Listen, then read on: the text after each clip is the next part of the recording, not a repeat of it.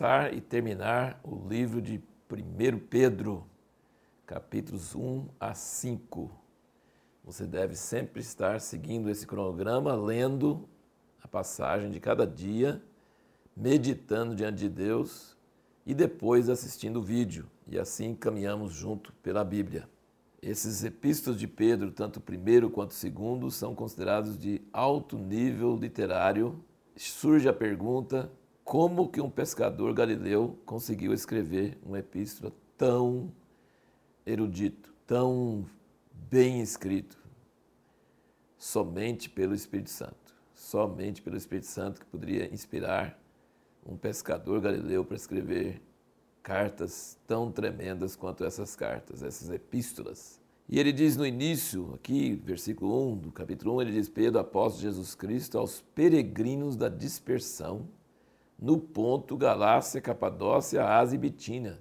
É uma região enorme, quase toda a Turquia moderna e muito grande. Então ele está escrevendo justamente para pessoas que habitavam em todas aquelas cidades que Paulo visitou. E a gente pergunta, peregrinos da dispersão? Bom, dispersão é o que eles falam sobre os judeus, é diáspora, né? São os judeus espalhados pelo mundo. Mas seriam judeus que está dirigindo sua palestra para eles, sua carta? Ele fala várias vezes aqui de gentios, que você não deve andar como os gentios. Então, aí você pensa, é, então ele está falando de falando para judeus no meio das ações para não andar como os gentios. Mas no capítulo 2, versículo 9, mas vós sois a geração eleita, o sacerdócio real, a nação santa, o povo adquirido, para que anuncieis as grandezas daquele que vos chamou das trevas para sua maravilhosa luz. Vós que outrora nem erais povo, então é gentil, não é judeu, tá? Porque o judeu sempre foi povo. Vós que outrora nem erais povo e agora sois povo de Deus Vós que não tinhas alcançado misericórdia, agora a tendes alcançado. Aí você vê no versículo 11, amados, exorto-vos como a peregrinos e forasteiros, usa o mesmo termo, peregrinos, que ele usou no início, né? Que vos abstenhais das concupiscências da carne, as quais combatem contra a alma, tendo o vosso procedimento correto entre os gentios, para que naquilo em que fala mal de vós, como de malfeitores, observando as vossas boas obras, glorifique a Deus no dia da visitação. Então ele está usando o termo gentil não para gentil, gentil seria realmente uma pessoa que não era judia, mas está usando o termo gentil para quem não é cristão, para quem não é nascido de novo.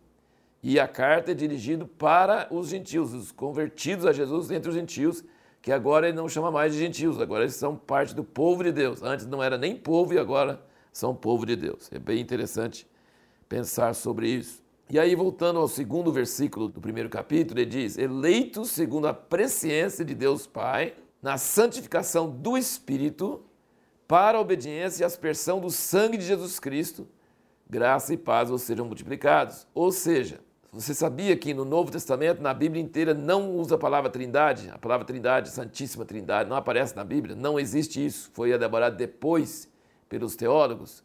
E não existe nenhum lugar na Bíblia explicando como é que funciona a Trindade. É, nós descobrimos a doutrina da Trindade através da prática, e aqui num versículo só ele mostra: presciência de Deus Pai, santificação do Espírito, sangue de Jesus Cristo. Então nós temos o Pai, o Filho e o Espírito Santo em um só versículo.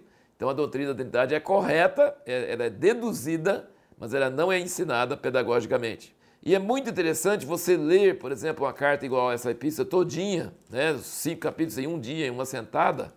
É muito bom você conseguir ler, mesmo as cartas mais compridas da Bíblia, quando você tem tempo, é muito bom você fazer isso, porque você consegue, vendo a carta toda, sentir um pouquinho daquilo que o autor estava sentindo quando ele estava começando a escrever, qual era a sua preocupação maior, quais são os assuntos que ele volta a falar. E aqui você pode perceber em 1 Pedro que ele está muito focado e preocupado em que os irmãos convertidos entre os gentios, também judeus, né, nas cidades, de toda a cidade tinha judeu e gentio, que tinha convertido a Jesus dentro das cidades onde Paulo tinha ido, no meio dessa, dessas regiões que está referindo aqui, que estão sendo barbaramente perseguidos por serem cristãos. Então ele está preocupado de que eles vão perder a fé, de que eles vão desistir, que vão desanimar. O ânimo nessa carta aqui é para que eles não estranhem a perseguição, mas que suporta a perseguição. Então é uma carta que exorta. Ele toca em vários outros assuntos, mas o principal enfoque dessa carta é que perseguição e sofrimento é normal, todos tiram, o próprio Jesus teve, os outros irmãos lá em Jerusalém tiveram, onde quiser servir ao Senhor vai ter sofrimento.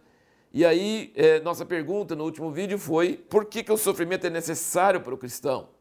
Então, ele fala aqui nos primeiros versículos do capítulo 1, ele fala que nós temos uma herança incorruptível, uma promessa da glória de Deus, que nós podemos ficar animados, uma esperança, uma viva esperança, porque nós temos certeza dessa herança incorruptível, que uma herança incorruptível, você tem que ter um corpo incorruptível, vida eterna. Pela ressurreição de Jesus, a ressurreição de Jesus nos dá a prova de que nós vamos ressuscitar também e de que nós vamos ter uma vida eterna. Então ele fala assim: essa é a esperança que nos faz nascer de novo. E é uma coisa tremenda, né? E aí ele fala no versículo 5 do capítulo 1, ele diz que pelo poder de Deus sois guardados mediante a fé para a salvação que está preparada para se revelar no último tempo. Quer dizer, salvação o que, que é? Jesus voltando e nosso corpo sendo transformado e os mortos sendo ressuscitados. E versículo 6, na qual exultais, ainda que agora por um pouco de tempo, sendo necessário, estejais contristado por várias provações. A esperança é gloriosa, mas no momento tem sofrimento, e aí traz sofrimento, esse sofrimento traz tristeza. E aí ele explica a resposta à nossa pergunta, versículo 7. Para que a prova da vossa fé, mais preciosa do que o ouro que perece, embora provado pelo fogo, redunde para louvor, glória e honra na revelação de Jesus Cristo. Então, para que serve o sofrimento? Para provar a nossa fé. Porque se fosse tão fácil, você lembra quando saíram do Egito, aquela multidão, as dez pragas? Saiu muita gente que não tinha nada a ver. E depois murmuraram, causaram muito problema para o povo de Israel.